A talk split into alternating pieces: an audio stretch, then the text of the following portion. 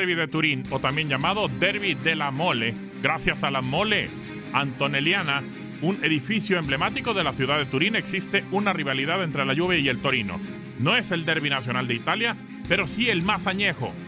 En 1906, cuando Alfred Dick, un empresario textil, que era presidente de la vecchia señora del calcio, fue echado del club por discusiones al quererse llevar al equipo a Suiza, de donde él era originario, a lo que Dick resolvió llevándose algunos futbolistas que estaban inconformes y otros tantos de la directiva.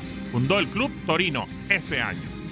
Realidades distintas vivieron. El Torino estaba muy bien con el empresario. La Juve sufrió una crisis económica muy fuerte, pero en 1923 la familia Agnelli, dueña del grupo Fiat, lo salvó, por lo que el odio se agudizó al ser entre el proletariado y la burguesía, ahora de la Juve.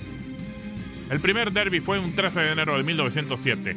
En el estadio Humberto I, victoria para el Torino por 2 a 1. El más polémico fue un 5 de junio de 1927, cuando un dirigente del Torino sobornó a un defensa de la Juve para que se dejara ganar. Con eso el triunfo y el escudeto para los toros, al derrotar a las cebras por 2 a 1. Pero al descubrirse el hecho, el título le fue revocado en noviembre de ese año. En los años 30 dominó la Juve, fue campeón cinco veces seguidas del 30 al 35 y fueron base de la Azzurra en el Mundial del 34.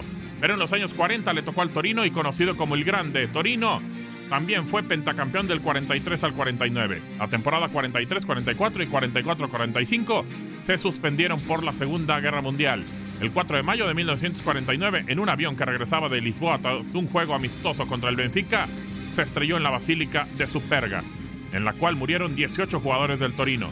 Dos días después, les dieron el Scudetto para honrar su memoria y además iban primeros en la tabla. La Juve y el Torino son el único caso de dos equipos de la misma ciudad que han ganado cinco títulos seguidos. Pero después de la tragedia de Superga, le costó al Torino su último título, es de 1976, y en ese rubro, la Juve los ha superado con mucha ventaja. Derivada de esa histórica enemistad, los hechos violentos entre los tifosi han tenido gran impacto. Fuera del rectángulo verde, tal como ocurrió en el derby de 1967, cuando aficionados de la Juve destruyeron la tumba de Gigi Meroni, centrocampista del Torino, FC, muerto ese mismo año en un accidente automovilístico.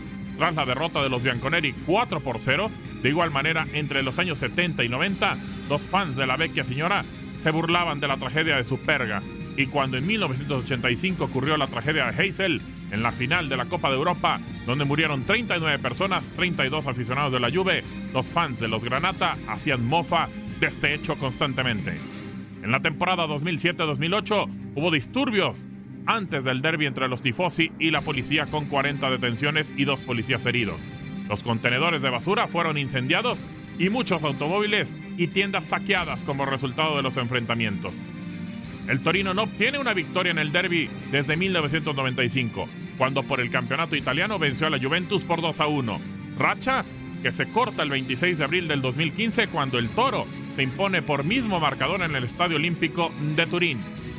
Último partido entre ambas escuadras se disputó en diciembre del 2018 cuando la Juve venció 1 por 0 al Torino como visitante con gol de Cristiano Ronaldo. Juegan esta jornada en Italia y veremos qué pasa entre la Juve y el Torino. Para tu DN Radio, Gabriel Sainz.